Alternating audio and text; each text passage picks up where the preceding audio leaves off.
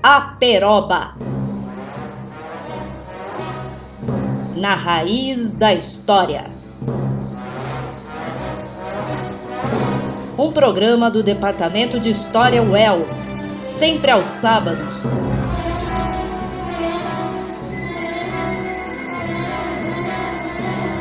À uma da tarde.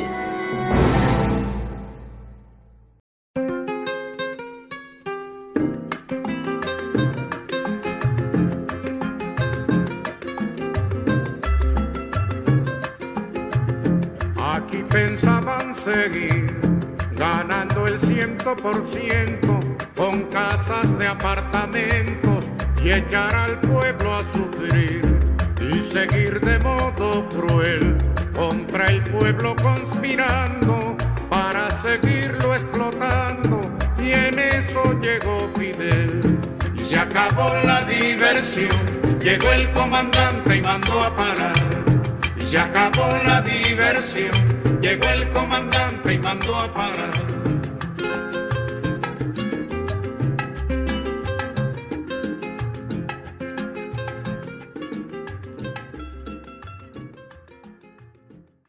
Olá a todos, meu nome é Giovana Cruz, eu sou formada em História pela Universidade Estadual de Londrina, fui orientanda do professor doutor André Lopes Ferreira, professor do Departamento de História na área de América. Iniciamos o programa com a música Enes Llegó Fidel, de Carlos Puebla, um músico, compositor e cantor cubano. Ele ficou conhecido como cantor da Revolução Cubana, pois o triunfo revolucionário deu um novo rumo à sua carreira. Em 1959, ele gravou o disco Este es mi pueblo, que reuniu suas canções de conteúdo social anteriores à Revolução e outras escritas para a Revolução Cubana. Ele e seu grupo apresentaram em diferentes países em solidariedade à Revolução Cubana. E nós separamos duas canções para nosso programa de hoje: Enes Llegó Fidel e Hasta Siempre Comandante Che Guevara, que serão tocadas ao longo da nossa transmissão. Ao longo da minha caminhada na graduação, eu trabalhei com o jornal cubano revolucionário, Revolucion, que está disponível para pesquisa no acervo do Núcleo de Documentação e Pesquisa Histórica da UEL. Como trabalho de conclusão de curso, eu desenvolvi minha pesquisa com as fotografias do jornal. Assim, o título do meu trabalho é Imagem e Revolução, a Lei da Reforma Urbana em Cuba pelas fotografias do jornal Revolucion, 1959-1960. Portanto, o tema desse trabalho foi Imagem e Revolução Cubana, mais concretamente a construção visual do jornal Revolución sobre a Lei de Reforma Urbana em Cuba entre os anos de 1959 e 1960, que é um período pós-revolução cubana, em que as transformações do governo revolucionário eram recentes, as reformas do ensino, a reforma agrária, elas ainda estavam dando seus primeiros passos. É, a pesquisa ela buscou responder o seguinte problema: como esse discurso foi construído ao longo das edições do jornal? Qual o papel desempenhado pelas fotografias sobre o tema? De que maneira elas nos fornecem informação sobre a reforma urbana? Nós partimos da hipótese de que, para colocar em prática as mudanças propostas pelo movimento, as quais confrontavam os interesses privados, o jornal se preocupou em atuar politicamente, buscando o apoio de seus leitores em favor dos ideais revolucionários. E a ideia de privilegiar o jornal Revolução se justifica por esse ser o órgão oficial de propaganda do governo revolucionário. Assim, os seus discursos eram disseminados massivamente em todo o país. Nós realizamos então uma pesquisa documental exploratória a partir dos livros, artigos, documentos oficiais do governo, discursos políticos, no caso foram os discursos de Fidel Castro, as matérias do Revolução sobre o tema e a análise de imagem, que são as fotografias do jornal. A Revolução Cubana foi um marco histórico, político e social da América Latina. Com o triunfo revolucionário em 1 de janeiro de 1959, foi o momento de colocar em prática muitas propostas do movimento. Em virtude disso, as reformas sociais buscavam reorganizar e implementar medidas administrativas para a resolução de problemas. Portanto, a Lei da Reforma Urbana ela é parte da lei fundamental de Cuba e tinha como objetivo acabar com a especulação imobiliária, impor o fim dos aluguéis, estimular a construção de casas para o povo e, posteriormente, prover as moradias sem custo para os trabalhadores. O açúcar, é o principal produto de exportação no país, transformou a economia da ilha, bem como a sua ligação com o latifúndio. Nós observamos ao longo do trabalho, por intermédio de estudos demográficos e censos, que a busca por emprego nos centros açucareiros e as crises econômicas ao longo do século XX tiveram impacto direto no fluxo das cidades. Sendo assim, nós temos um desequilíbrio em relação à distribuição de renda e ao crescimento urbano. Havana, a capital de Cuba, representava um dos principais problemas a serem enfrentados, pois havia forte concentração de renda e recursos nessa região e de população em busca de trabalho. Consequentemente, um alto índice de desigualdades em comparação a outras regiões do país. Dessa forma, a população mais pobre ocupava zonas periféricas na cidade, enquanto nos grandes centros, uma parcela mais rica e com melhores condições de vida desfrutava de moradias luxuosas e casas em áreas nobres e privilegiadas. Além disso, a especulação imobiliária era um dos problemas a serem enfrentados no final dos anos 1950. No contexto da América Latina do século XX, os pesquisadores de História da América, Orlandino de Oliveira e Brian Roberts, explicam que raramente foram construídas casas com o propósito de abrigar as classes trabalhadoras. E mesmo nas cidades onde isso aconteceu, como Buenos Aires, São Paulo e Monterrey, apenas uma pequena parcela da população foi contemplada. Ainda segundo eles, outras formas de aquisição de terrenos foram utilizadas, como as ocupações e as compras semilegais.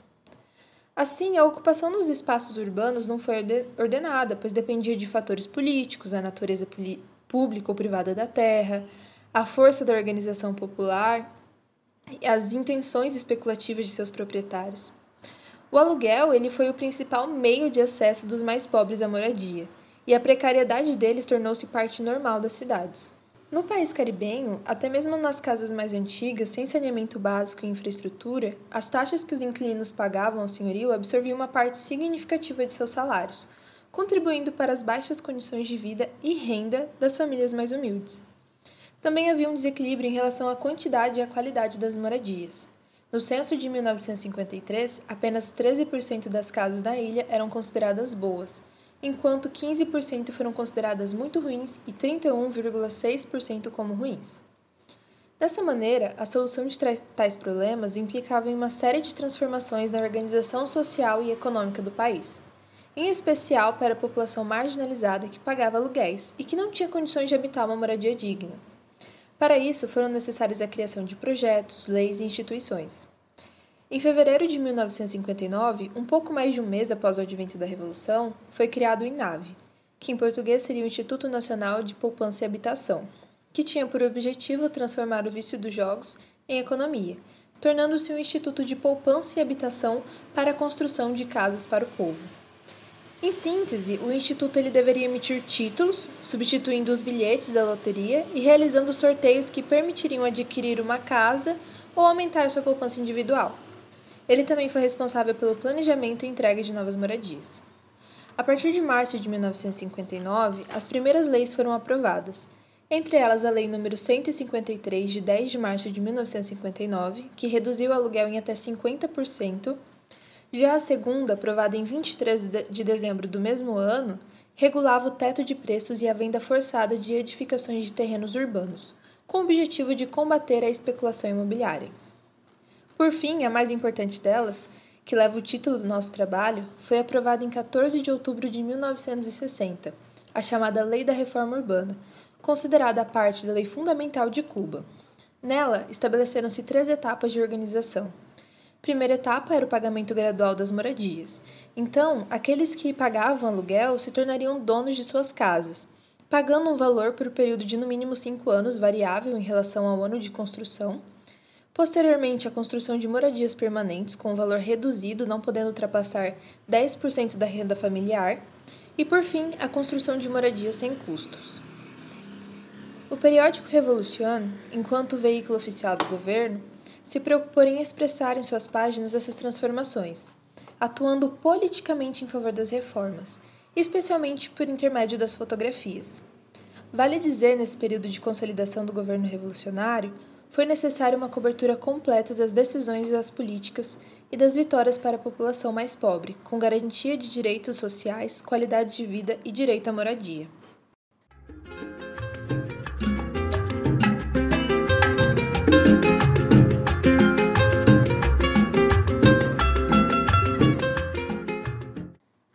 periódico Revolution foi um importante instrumento de comunicação entre a cidade e o campo. Após a Revolução de 1959, ele é considerado o principal veículo de imprensa do governo, pois além de promover debates artísticos, intelectuais e políticos, divulgava as notícias e buscava expressar o cotidiano daqueles tempos de transformação. A insatisfação com o golpe de Estado de Fulgêncio Batista em 1952 mobilizou jovens para a luta armada a fim de restabelecer a democracia na ilha. Logo, a criação clandestina do Revoluciano em 1956 foi essencial para a divulgação das ideias do movimento 26 de julho. Ao estudar as trajetórias de Carlos Franco e Guilherme Cabreiro Infante, frente ao Revoluciano e à Rádio Rebelde, em seu trabalho Doce, Entre o Doce e o Amargo, Memórias de Exilados Cubanos, Carlos Franco e Guilherme Cabreiro Infante, o historiador Barton Favato Jr. analisa sua, sua importância. Abre aspas.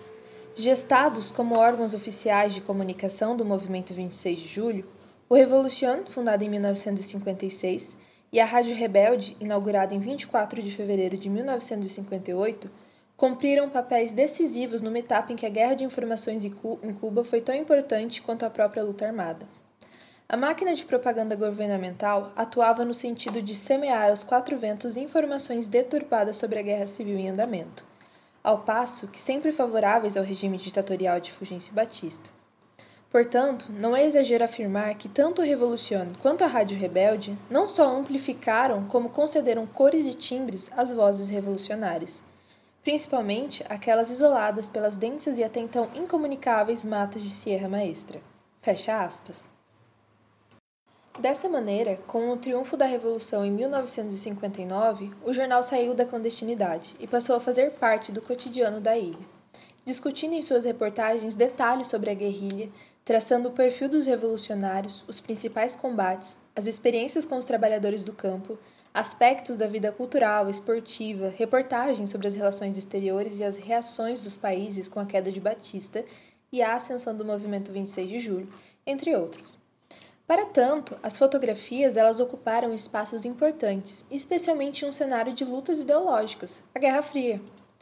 Nesse contexto, os Estados Unidos se mantinham em alerta na América Latina, pois a Revolução Cubana ocorreu em período de endurecimento da Guerra Fria, no final do governo de Eisenhower né, 1953-1961, e o início do governo Kennedy, 1961-1963, o que aumentava a relevância da região no cenário político externo. Todavia, para reorganizar a economia e atender às necessidades do povo, era fundamental uma série de reformas e transformações, as quais confrontavam os interesses privados. No início dos anos 1960, o governo revolucionário expropriou terra de várias companhias estadunidenses, estadunidenses como a United Fruit. Logo, as relações com o país vizinho passaram a ser conflituosas. Além de sanções e bloqueios econômicos, em março deste ano foi aprovado nos Estados Unidos o Programa de Ação Secreta contra Castro, que tinha como objetivo treinar refugiados cubanos para operações de guerrilha em Cuba. Diante disso, o jornal precisou assumir uma postura ainda mais firme contra o imperialismo, sendo as fotografias fiéis aliadas da Revolução. E isso nos traz uma reflexão: como podemos utilizar as imagens como fonte de pesquisa da história? As fotografias são importantes objetos de estudos.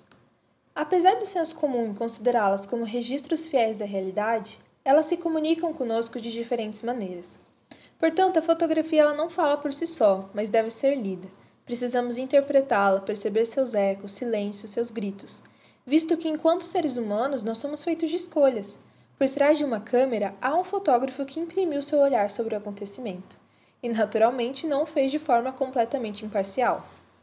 O pesquisador Boris Kossoy expressa que uma única imagem compõe um inventário de informações sobre um determinado espaço e momento do passado, pois ela sintetiza no documento um fragmento do real visível destacando-o do contínuo da vida. Dessa maneira, o espaço urbano, os monumentos, o vestiário e as aparências estão ali congelados em um momento. No entanto, o pesquisador nos alerta que a fotografia, enquanto expressão de verdade, é um equívoco ainda persistente. É necessário, portanto, uma crítica da fonte. Uma das principais referências dos estudos da imagem é o historiador Peter Burke. Ele nos explica que a pintura ou a fotografia é menos realista do que parece, pois distorce a realidade social. Entretanto, esse processo de distorção é ele próprio evidência de fenômenos como ideologias e identidades. Pois, assim como a memória, ela pode selecionar partes do real. Em um jornal, a fotografia assume um caráter político e cultural próprio. Elas são tão ricas em informações quanto a notícia escrita. A fotografia, por exemplo, pode ser a mesma, mas a forma como cada pessoa as lê tem suas peculiaridades, pois falamos de experiências humanas distintas. O pesquisador Pepe Baeza afirma que as construções fotográficas no jornal são os procedimentos técnicos expressivos mais determinantes do conteúdo visual da imprensa. No caso da fotografia cubana, nós temos nomes importantes, entre eles o Alberto Corda, Raul Corral Varela, que é o Corrales, o Ernesto Fernandes, Mário Garcia Joia, que é o Maito, e Oswaldo Salas Merino. Em linhas gerais, essas fotografias ocuparam espaços privilegiados dentro do jornal, com páginas inteiras dedicadas a elas. Na análise de Barton Favato Jr., há duas justificativas para essa escolha. Abre aspas. A primeira, de ordem estética, de que era necessário revolucionar os modos de produção e a apresentação dos periódicos cubanos, e a segunda, de ordem ideológica, de que era necessário informar e atingir o maior público leitor, Inclusive, uma boa parcela da população ainda não alfabetizada, cerca de 40% da população total de Cuba, em sua maioria habitantes das províncias orientais, em que os acidentes geográficos condicionavam o isolamento. Fecha aspas. As fotografias, elas foram essenciais para a construção ideológica do discurso revolucionário. Segundo Gretel Morel Otero, contribuíram tanto para a construção de uma memória histórica coletiva, o suporte dúctil de estratégias discursivas hegemônicas, quanto para o registro irrefutável do fato. Ou seja, verdade e realismo respirava o fotodocumentarismo da época. Em síntese, o Barton Favato Jr. afirma, abre aspas, e fora justamente determinando o público ao qual se dirigia que o fotojornalista engajado cubano situava sua obra política e socialmente transferindo leitor, ao leitor ideias, valores e julgamentos quase sempre partilhados pelos próprios receptores do discurso fotográfico. As fotografias por eles produzidas auxiliaram nesse sentido a consolidar imaginários, não somente acerca dos indivíduos, né, atores históricos envolvidos nesse processo, mas também em torno da revolução e da sociedade em que atuaram. Se, por um lado, pode-se afirmar que as revoluções são feitas de sangue e suor, por outro, é plausível dizer que a Revolução Cubana também fora por cliques e imagens. Fecha aspas.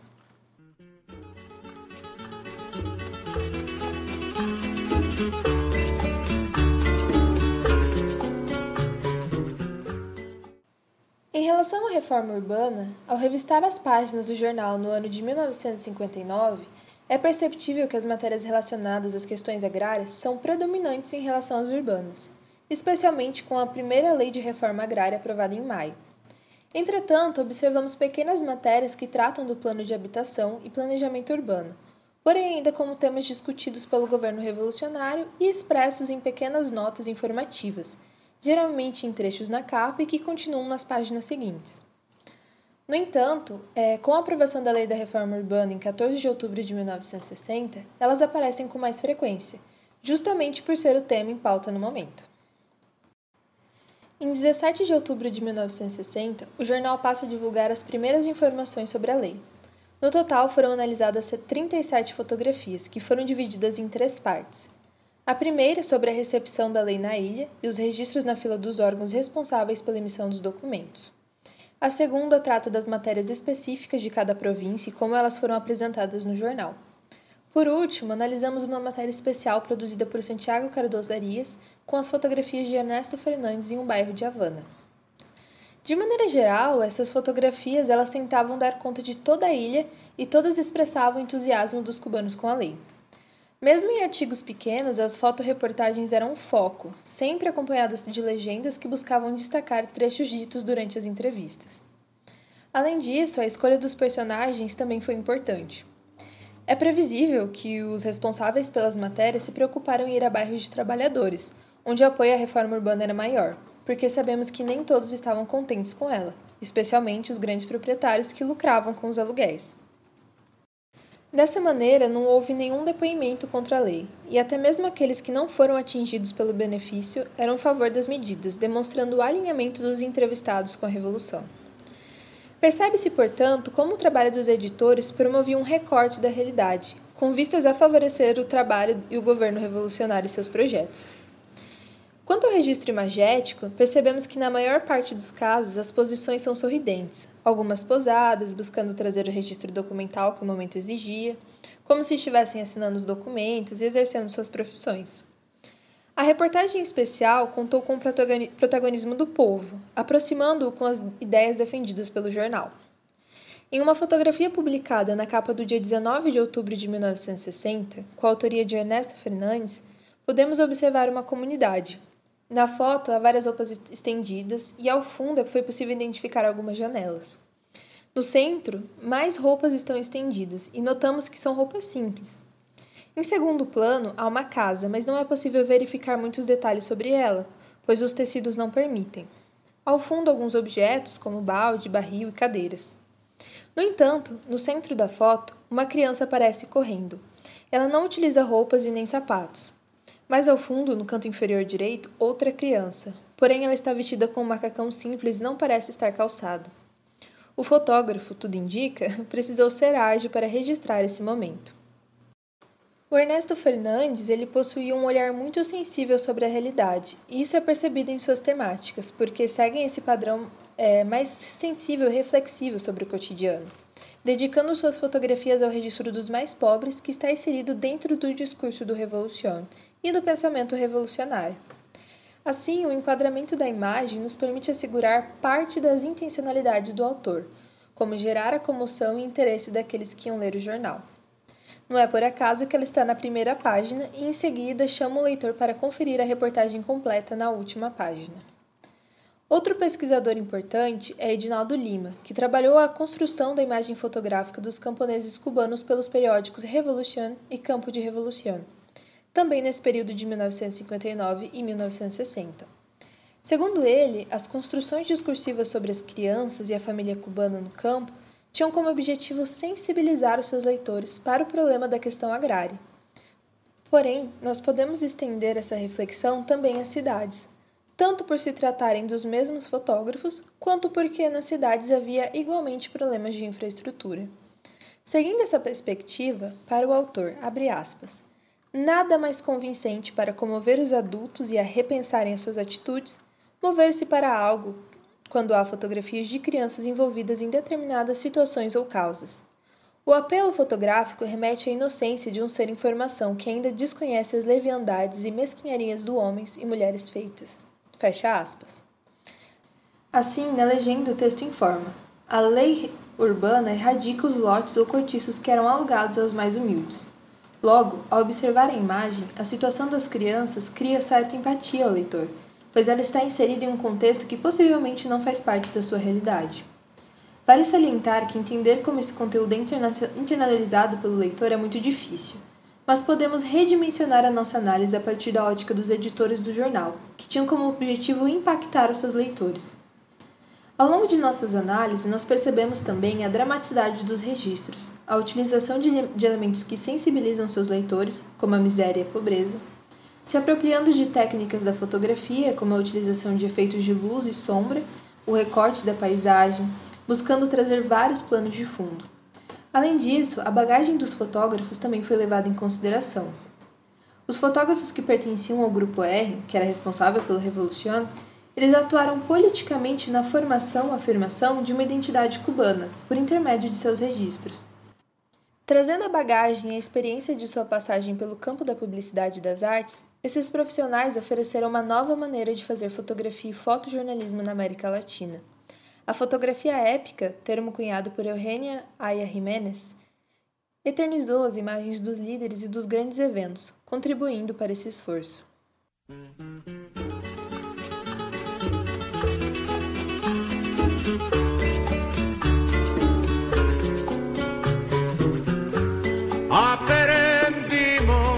Quererte desde la histórica altura donde el sol de tu bravura le puso cerco a la muerte. Aquí se queda la clara, la entrañable transparencia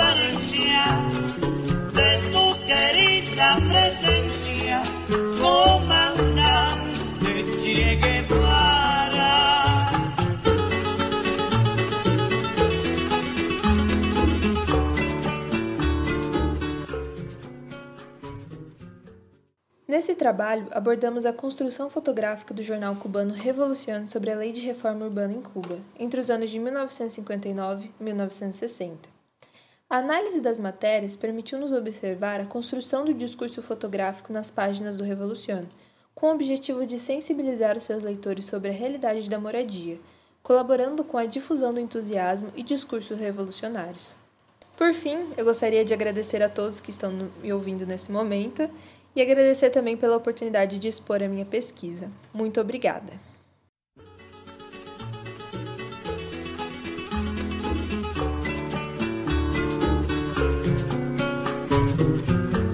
Tu mano gloriosa y fuerte sobre la historia dispara cuando todo Santa Clara se despierta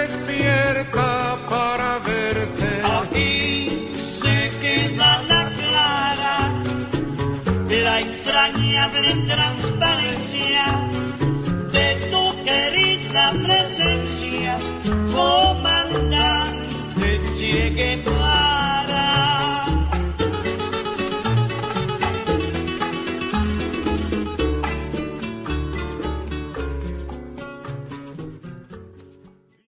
Olá a todos os ouvintes, eu me chamo Carlos Eduardo da Silveira Masi e estou no quarto ano do curso de História aqui na UF. Primeiramente, gostaria de agradecer ao meu orientador, o professor André Lopes, e os demais professores pela oportunidade de apresentar minha pesquisa aqui no projeto Peroba. Minha pesquisa é intitulada Português entre dois impérios no tempo da União Ibérica e estratégia de inserção dos lusitanos nos primeiros anos da Buenos Aires colonial, de 1589 a 1613. O trabalho ainda está em desenvolvimento e pretendo apresentá-lo como resultado final para o trabalho de conclusão de curso, ou seja, o TCC aqui no respectivo curso de História. Bom, primeiramente eu irei apresentar um pequeno resumo sobre os principais pontos do meu tema de pesquisa. Depois eu me atentarei mais especificamente alguns passos do projeto, descreverei uma pequena análise de duas fontes e delinearei alguns dos resultados preliminares. O objetivo geral da minha pesquisa é reconhecer qual foi o papel desempenhado pelos portugueses nos primeiros anos da Buenos Aires colonial. Buscando compreender esse fenômeno, eu irei comentar então um pouco sobre a cidade portenha de Buenos Aires e o contexto em que a mesma foi fundada. A cidade de Buenos Aires teve sua primeira tentativa de fundação no ano de 1536, porém tal empreendimento vai fracassar e acaba por ser abandonado no ano de 1542. Posteriormente, quase 40 anos depois, a cidade portenha é fundada pela segunda vez em uma expedição liderada por Juan de Garay no ano de 1580. Situada às margens do estuário do Prata, uma em uma região precária de recursos naturais e dos desejos das expedições da época, as jazidas minerais. Essa região também é marcada por estar em uma área fronteiriça entre as Américas portuguesa e espanhola. E eu acredito que essa região de fronteira, ao contrário de algumas definições que pensam a fronteira como meio de separação, serviu para proporcionar o desenvolvimento de contatos e trocas entre a costa da América Lusitana e o porto bonaerense recém-fundado. É importante ressaltar que 1580 é o mesmo ano que as coroas de Portugal e Castela se unem sob o cetro de Felipe II, marcando o início do período que, que ficará conhecido posteriormente como União Ibérica, indo de 1580 a 1640. Esses aspectos então vão tornar essa cidade um local privilegiado para o trânsito de súditos portugueses que buscavam adentrar as terras espanholas na América. Buenos Aires, assim como outras cidades da América Espanhola, vai ser fundada para garantir a conquista da região. Nesse sentido, ela detinha dois objetivos principais em sua fundação: proteger a zona do estuário do Prata e criar ao mesmo tempo uma ligação do vice-reino do Peru, que é parte do que hoje compreende a América do Sul e uma parte da América Central, com o Oceano Atlântico. Porém, essa ligação do vice-reino com o Atlântico se daria pela constituição de uma nova rota terrestre com Potosí. Potosí era o maior centro mineiro da América Espanhola e estava no ápice de sua produção de prata. Vai causar conflitos com a elite mercantil de Lima, a capital do vice-reino, que vai ver a cidade portenha um potencial concorrente a seus negócios. E vai então por diversas vezes tentar barrar uma das funções iniciais da cidade, que é constituir essa ligação com o Atlântico. Buscando contornar essa situação, novas estratégias vão sendo incorporadas no funcionamento de Buenos Aires, destacando-se as relações comerciais com a costa da América Portuguesa por meio do contrabando. Esse movimento do contrabando será um dos principais aspectos que vai atrair a presença lusitana nas terras de Buenos Aires. E por meio dele, muitos desses portugueses que vinham realizar comércio posteriormente acabavam por fixar raízes, estabelecendo redes de cumplicidades com os espanhóis e crioulos locais, como vai destacar o historiador Rodrigo Cevallos em sua tese. Dessa maneira, eu pretendo abordar a cidade portenha a partir de sua própria dinâmica local, observando a constituição de seus mecanismos de integração e desenvolvimento. Também acredito que o caso dos novos súditos lusitanos em Buenos Aires pode demonstrar, em outra temporalidade histórica, a importância dessas regiões de fronte fronteiriças na recepção e incorporação de diferentes povos. Esse caso também pode revelar algumas das estratégias e percepções de como esses povos vão mudar essa nova realidade local em que eles se inserem. Dada então a primeira parte da apresentação, agora eu vou comentar um pouquinho sobre o meu projeto de pesquisa em si e alguns dos conceitos principais que eu utilizo para sua realização. As fontes que eu utilizo nesse projeto são consideradas fontes oficiais da época. Nesse caso, são as atas do Cabildo de Buenos Aires, e sua conservação corresponde a uma iniciativa de recuperação e preservação de documentos burocráticos da época pelo governo argentino. Essas atas, essas atas preservadas por tal iniciativa formam uma coleção Acordos do, do extinto Cabildo de Buenos Aires e estão disponíveis no Arquivo Geral da Nação Argentina, em formato digitalizado e também são acessíveis no formato de livros. A coleção foi reunida por José Juan Biedman no ano de 1907 e conta com quatro séries e diversos volumes. Bom, para o trabalho nós utilizamos o tomo 1 e o tomo 2. Dentre essas coleções e a enorme quantidade de atas do Cabildo que compõem a, a mesma, nós limitamos a nossa análise a 11 atas que foram selecionadas por atenderem o propósito da pesquisa e por refletirem mudanças no trato com os lusitanos durante o recorte temporal selecionado. Para realizar uma análise apropriada dessas fontes, eu utilizo como referência a perspectiva fornecida por Carlos Bacelar em um capítulo intitulado Uso e Mau Uso dos Arquivos. Nesse escrito, o autor ressalta o importante papel que os arquivos têm para os historiadores e também apresenta algumas metodologias, desde como se utilizar do espaço físico dos arquivos até métodos práticos para analisar as fontes vindas desses locais. No caso desse trabalho, algumas das metodologias foram foram adaptadas, já que, já que o contato com as fontes vai se doer de uma maneira virtual por meio da disponibilização online da coleção. Dentre os procedimentos utilizados para essa análise, destaca o trabalho com o número adequado de casos, o que vai permitir uma margem aceitável de segurança para se realizar afirmações, a pesquisa pela caligrafia né, no escrita da época, o reconhecimento da origem desses documentos, contextualizando eles no período estudado. Nesse sentido, as reflexões de análise, ou seja, as hipóteses e objetivos da pesquisa, estão centradas em, em como perceber, em perceber como a união das coroas ibéricas influenciou no movimento de inserção dos portugueses em Buenos Aires. Eu busco constatar quais foram as estratégias utilizadas por esses lusitanos para se fixarem no local, em que vão constituir redes de sociabilidade. Também acredito que seja possível perceber no espaço platense um, um, como sendo um local que serviu para propiciar uma determinada autonomia da cidade de Buenos Aires perante o sistema utilizado pela coroa naquele contexto histórico. E por último, busca entender como se davam as relações de poderes referentes ao trato com os portugueses em Buenos Aires.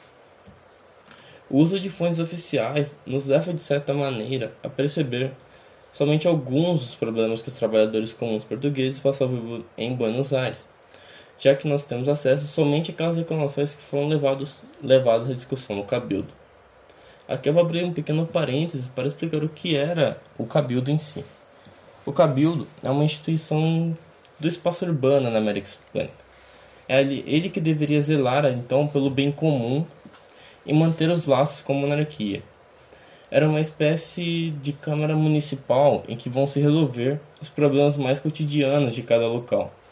Fechando esse parênteses, por outro lado, pensando o uso dessas fontes oficiais, nós temos indícios da importância desses lusitanos para a cidade portuária.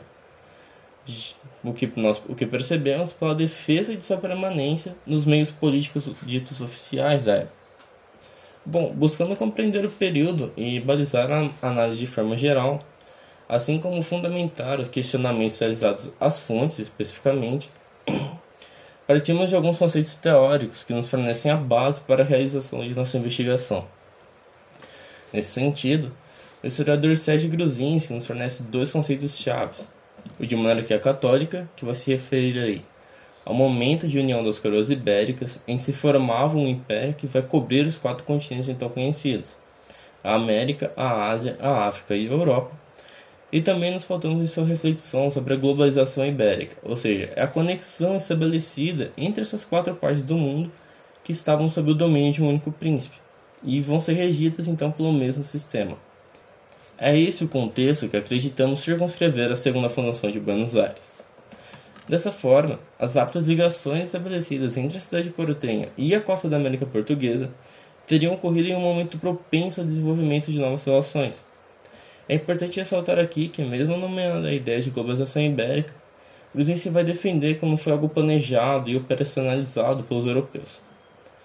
Pensando então como era o funcionamento dessa monarquia católica, ou seja, o sistema que estava se arquitetando nessa globalização, concordamos com o pesquisador Ronald Raminelli, o qual descreve o sistema de monarquia polissinodal em seu livro A Era das Conquistas.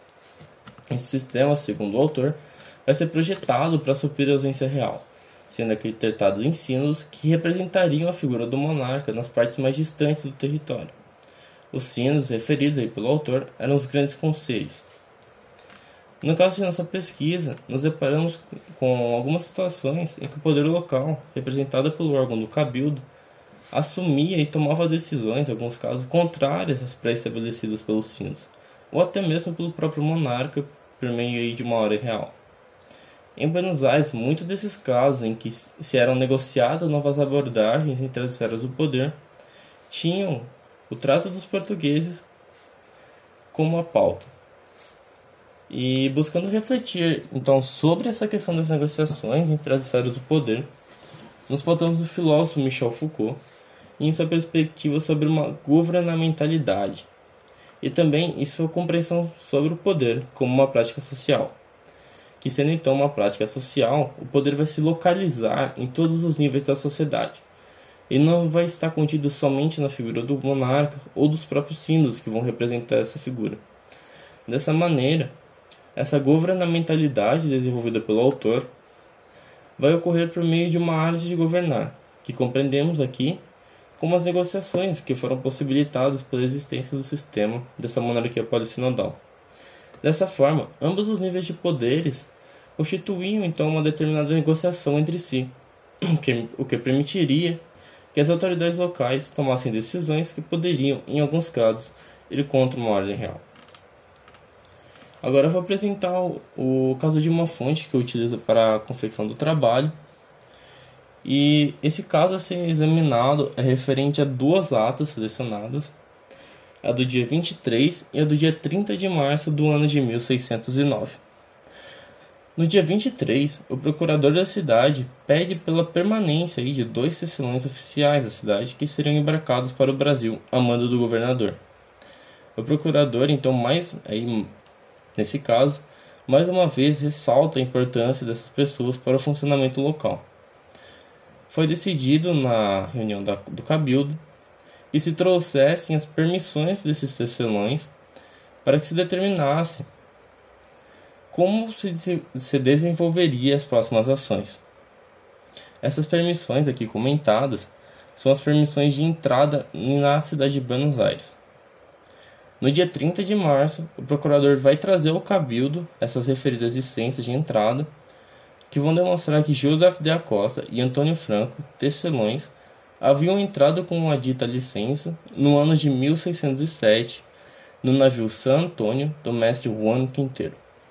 É decidido então que o cabildo intervenha no caso, apresentando ao governador as licenças e alertando sobre a importância desses portugueses para a cidade. Bom, analisando as respectivas atas, é notável algumas mudanças de tratamento nos casos relacionados a portugueses, comparando aí com outros documentos que a gente utiliza para o trabalho.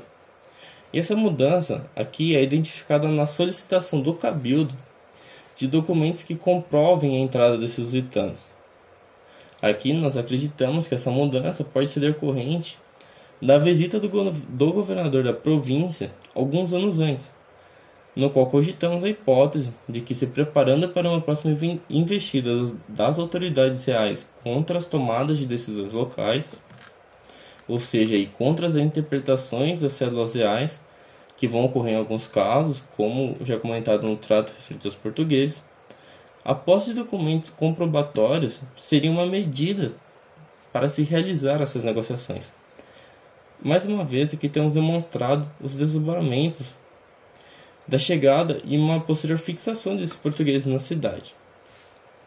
Bom, apresentado então os principais conceitos utilizados para o trabalho, em um dos casos que eu utilizo para a confecção do mesmo, nos centraremos agora nos, em alguns resultados preliminares já alcançados com o desenvolvimento da pesquisa. Após as análises, nós percebemos algumas das estratégias utilizadas pelos portugueses, como, por exemplo, a utilização do matrimônio enquanto um mecanismo de inserção nas redes de cumplicidades locais, ou seja, o casamento de portugueses com as filhas e, ou netos dos espanhóis e crioulos que eram residentes de Buenos Aires. Além disso, alguns lusitanos buscaram uma participação oficial na cidade por meio das petições de vecindade. Aqui é bom abrir outro parênteses, porque nesse documento da petição de vecindade, os moradores manifestavam seu interesse em se fixarem na cidade e serem reconhecidos como moradores oficiais. Eles ganhariam então o título de vecinos. Fechando parênteses. Com isso, tendo esse título de vecino, eles adquiririam alguns privilégios, como a possibilidade de comprar terras e uma posterior possibilidade de participar do cabildo. Constatamos também que esses portugueses participavam de diversas atividades e que eles vão ser muito importantes para o funcionamento e o desenvolvimento local. Eles realizavam alguns ofícios importantes para o dia a dia. Eles eram ferreiros, eram tecelões, como no caso apresentado, eles eram mercadores que faziam parte de redes comerciais que vão se estender pelos mais diversos locais do, do Império Hispânico. E a importância desses lusitanos no funcionamento da cidade portenha, da cidade portenha vai ser revelada pela defesa dos mesmos pelos cabildantes, ou seja, uma defesa vinda das autoridades locais perante as autoridades reais. Lembrando aí daquelas negociações que ocorriam entre as esferas do poder. Bom, como demonstrado então, Buenos Aires é marcada por sua proximidade geográfica em uma região que permitia uma maior circulação e contato entre portugueses e espanhóis e crioulos, instigando assim a criação de mecanismos e redes que permitiam o florescimento dos habitantes e da própria cidade. Dessa forma é que eu busco reconhecer qual foi o papel desempenhado pelos portugueses nos primeiros anos da cidade portenha. Finalizando aqui minha apresentação, gostaria novamente de agradecer a oportunidade de apresentar minha pesquisa e desejar muito obrigado a todos os ouvintes. Olá, ouvintes da Rádio El. Eu me chamo Camille, sou estudante do quarto ano do curso de História da Universidade. Com o objetivo de construir o meu TCC, estou realizando uma pesquisa sobre o movimento zapatista e pretendo utilizar esse espaço para compartilhar um pouquinho sobre esse tema, que eu particularmente considero muito relevante para que se compreenda um pouco mais sobre lutas políticas radicais e anticapitalistas e sobre a construção de autonomias no tempo presente. Por ser uma pesquisa bastante recente, que ainda não possui resultados conclusivos, pretendo apresentar principalmente aspectos da história e dos princípios do movimento zapatista, mas também mencionar alguns objetivos e hipóteses da minha pesquisa e indicar algumas leituras para que vocês possam se aprofundar caso tenham interesse. O dia 1 de janeiro de 1994 é considerado um marco importante para a história da luta zapatista. Foi ali que, com seu Exército Zapatista de Libertação Nacional, ou EZLN, como usarei no restante da minha fala, comunidades indígenas da região da Selva Lacandona, no estado mexicano de Chiapas, pegaram em armas e se levantaram contra todo o histórico de violência às populações indígenas desde a colonização, contra as políticas neoliberais do México e contra toda a lógica capitalista. Esta seria a síntese rápida de como se constituiu esse movimento, mas é sabido que as datas dos grandes estopins possuem construções muito anteriores a elas e que são fundamentais para a compreensão de um fenômeno em sua totalidade. As raízes do movimento zapatista estão situadas na Revolução Mexicana, que acontece entre 1910 e 1920, ou mais especificamente, em um dos setores mais radicais desse processo revolucionário, liderado por Emiliano Zapata, e que mobilizou setores camponeses e indígenas contra o projeto do então presidente Porfírio Dias, que desejava ampliar a expropriação de terras comunais para que fossem privatizadas e em defesa de uma reforma agrária. O desfecho da Revolução Mexicana foi bem mais moderado do que esse defendido por Zapata, mas os ideais que ele representava permaneceram vivos entre os grupos que seguiam vivenciando concretamente a ausência de políticas de acesso à terra no México. Considerando esse contexto, pode-se dizer que a luta zapatista, tendo a terra como eixo central da construção de sua autonomia, reivindica um outro desfecho para a política do México, mas também para a política além dos territórios que ocupam, já que, como eu vou apresentar mais adiante, a palavra e os princípios zapatistas objetivam a criação de redes planetárias de resistência e de rebeldia. Outro aspecto da luta zapatista que antecede o levante de 1994 é a formação do EZLN, que parte da síntese entre um grupo guerrilheiro, inicialmente de caráter marxista-leninista, com as comunidades indígenas que já viviam na região da selva lacandona, a qual ocupam. Aqui existe um movimento muito interessante, porque a intenção do EZLN, quando parte para Lacandona, era politizar os indígenas que ali viviam para que criassem vínculos e pudessem combater possíveis ataques do Estado mexicano. No entanto, as populações indígenas da região possuíam uma história anterior a isso. Haviam migrado para lá em busca de terras entre as décadas de 20 e 50, já que em Chiapas existia uma grande concentração de propriedades fundiárias nas mãos de uma oligarquia voltada para a pecuária, que obrigava indígenas a trabalhar em lógicas praticamente pré-capitalistas, ou seja, em troca do uso da fazenda e de remunerações irrisórias. Para além disso, as condições de vida na selva lacandona eram bastante precárias, por se tratar de um território isolado fisicamente e ignorado pelo Estado, havendo carência em todos os âmbitos básicos da vida, como a saúde, a educação, a alimentação, o transporte e o comércio. Explico tudo isso para concluir que as populações indígenas da selva lacandona já possuíam suas próprias organizações e objetivos de luta, baseados em uma vivência de negação, descaso e violência. Isso surpreende o EZLN, que após esse contato faz uma autocrítica e decide atuar de maneira autônoma e a serviço das comunidades indígenas daquela região. E a organização passa a ser composta e dirigida por indígenas. Todo esse processo começa em 1983 e até 1994, os zapatistas se organizam clandestinamente, construindo as condições necessárias para, enfim, chegar ao levante armado de 94. Para contextualizar, é importante dizer que o levante zapatista coincide com o ingresso do México no NAFTA, um tratado de livre comércio com o Canadá e os Estados Unidos, que alterava alguns artigos da Constituição do país, entre eles o 27º, que pautava questões agrárias, de propriedade de terras e bem-estar dos camponeses. Embora os setores neoliberais do país acreditassem que o ingresso no NAFTA simbolizava a inserção do México no mundo desenvolvido, a realidade foi a expansão dos latifúndios, valorização dos grandes proprietários e violência intensificada às populações marginalizadas. Na emblemática madrugada de 1994, homens e mulheres da região de Chiapas, com armas em punho e rostos cobertos, ocuparam 16 municípios do estado, dizendo basta a um histórico de mais de 500 anos de dominação e violência contra as populações indígenas.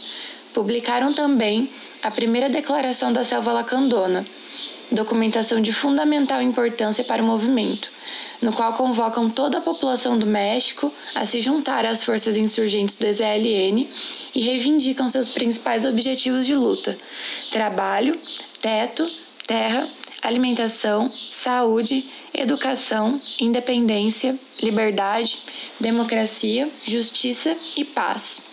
O levante armado dura cerca de 12 dias e uma trégua é estabelecida.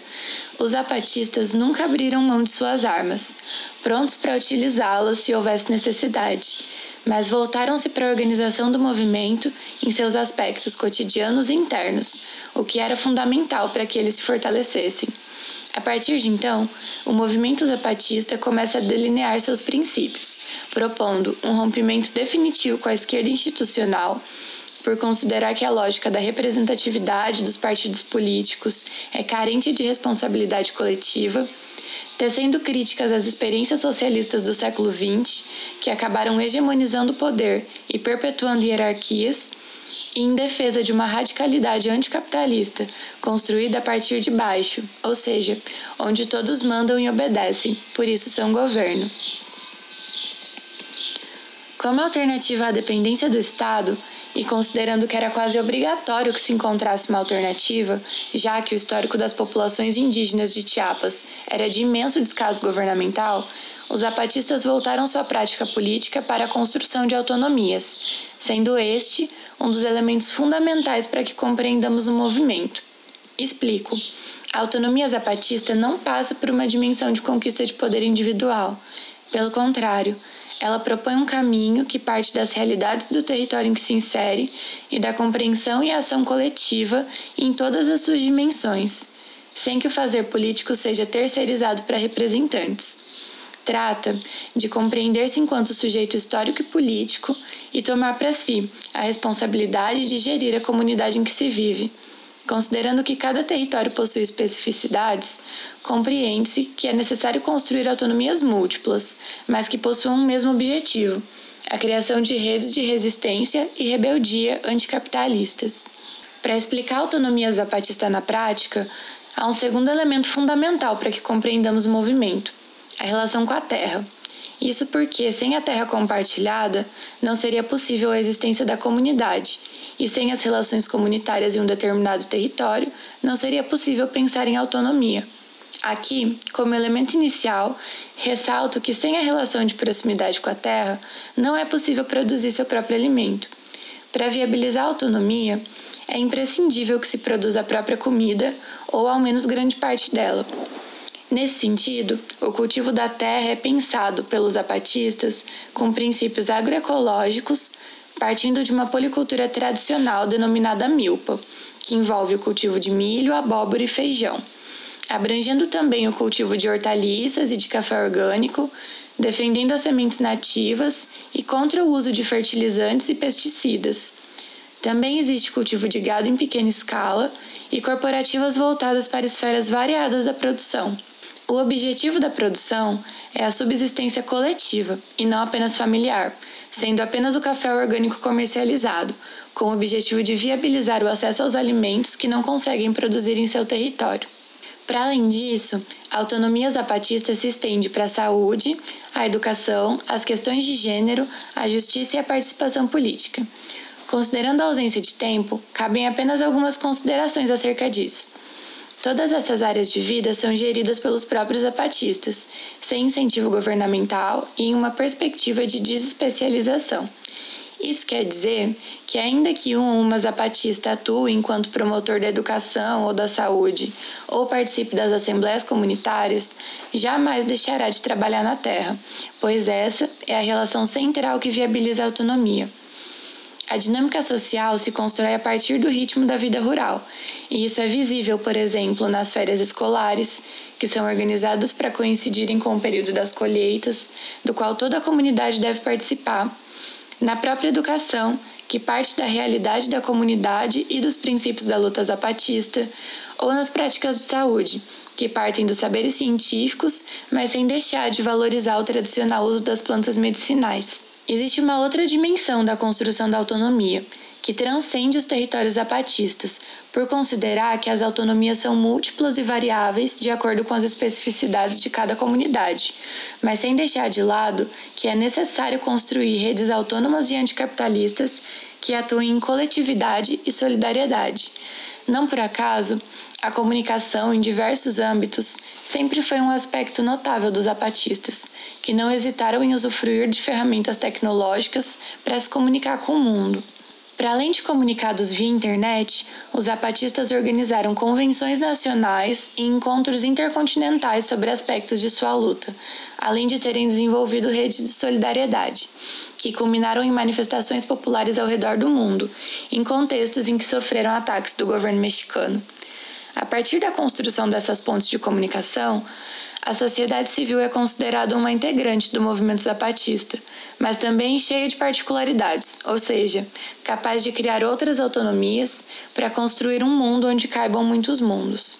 Para situar melhor a minha pesquisa, é necessário apresentar o conceito de Quarta Guerra Mundial, que faz parte de uma interpretação zapatista da realidade. Nessa perspectiva, a Quarta Guerra Mundial é aquela que se constitui entre o capitalismo e a humanidade já que com o fim da Guerra Fria, que é chamada de Terceira Guerra Mundial, e a busca por uma hegemonia capitalista, não existe apenas um território inimigo a ser dominado, mas o mundo todo, que é enxergado como um grande quintal passível de exploração para alimentar o projeto neoliberal.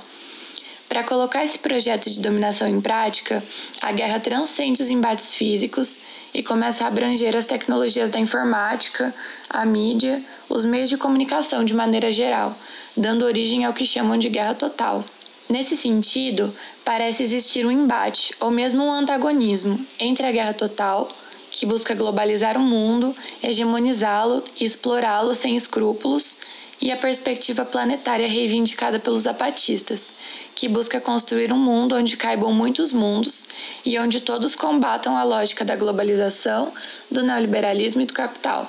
Esse embate pode ser percebido também a partir do uso comum da internet como ferramenta de disseminação de discurso. Se para os zapatistas, com a Quarta Guerra Mundial, o capitalismo ocupa os espaços da informática para efetivar seu projeto de dominação, estes não deixam de disputar esse espaço com o objetivo de consolidar e disseminar sua luta. Nesse sentido, pretendo analisar os comunicados zapatistas, principalmente aqueles disponíveis na internet, para compreender se existem mudanças no discurso dos zapatistas à medida que a dinâmica da internet também muda. É inegável que a relação que possuímos com a internet hoje é muito diferente daquela de 1994, quando aconteceu o Levante.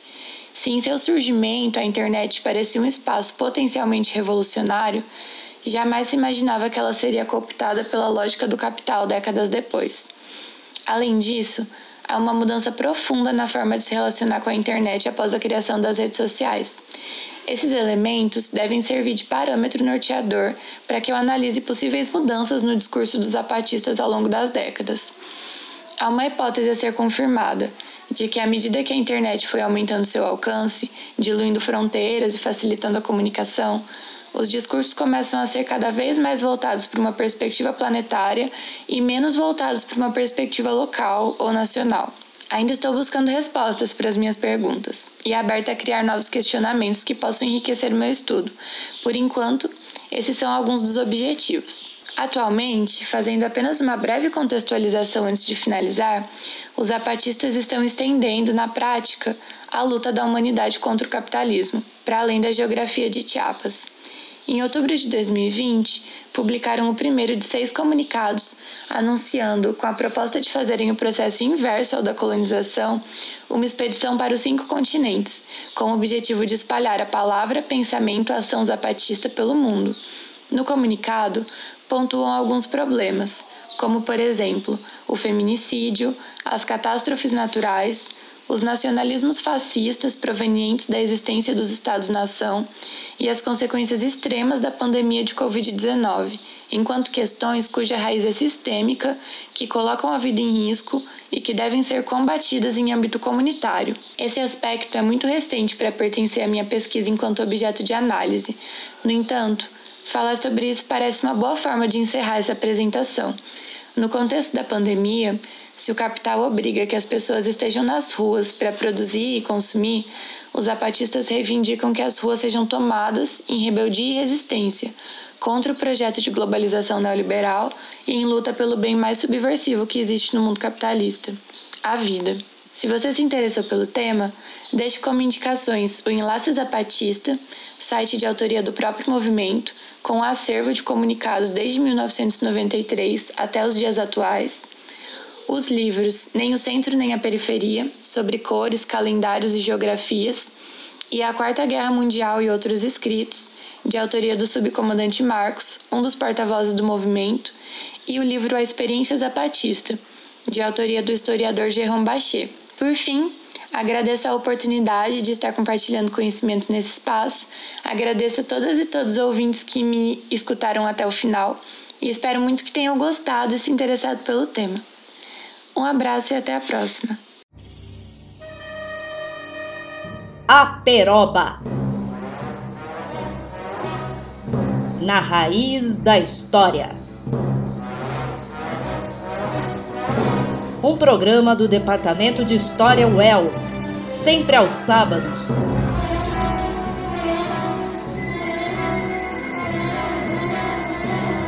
À uma da tarde